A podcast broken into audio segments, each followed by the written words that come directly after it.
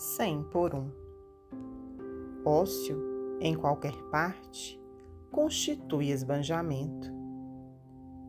Tudo vibra em perpétua movimentação, sem vácuo ou inércia na substância das coisas.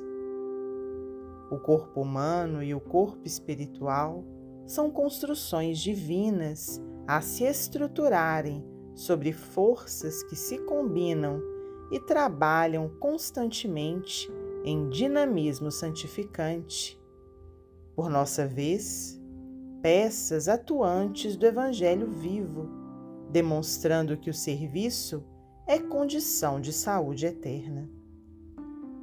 Esculpe por onde passes o rastro humano do entendimento edifica o bem, seja escutando o riso dos felizes ou assinalando o soluço dos companheiros desditosos, criando rendimento nos tesouros imperecíveis da alma.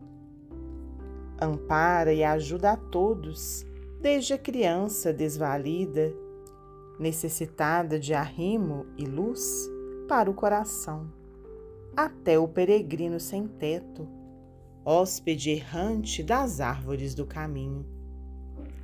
Conserva por medalhas de mérito os calos nas mãos que abençoam servindo, a fadiga nos músculos que auxiliam com entusiasmo, o suor na fronte que colabora pela felicidade de todos, os rasgões que te recordam as feridas encontradas no cumprimento de austeras obrigações.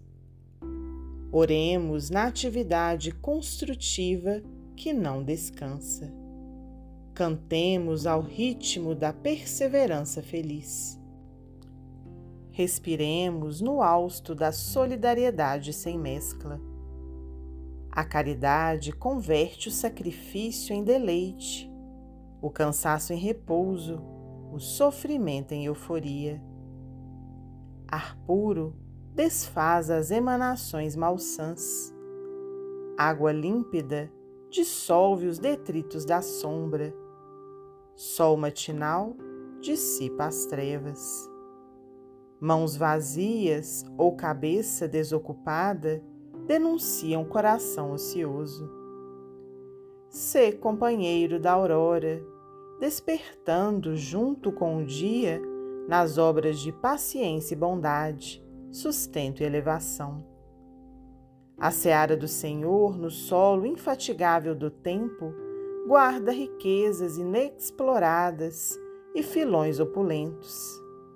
Aquele que grafa uma página edificante semeia um bom exemplo, educa uma criança, fornece um apontamento confortador entretece uma palestra nobre ou estende uma dádiva, recolherá, cem por um, todos os grãos de amor que lançou na sementeira do eterno bem, laborando com a vida para alegria sem fim.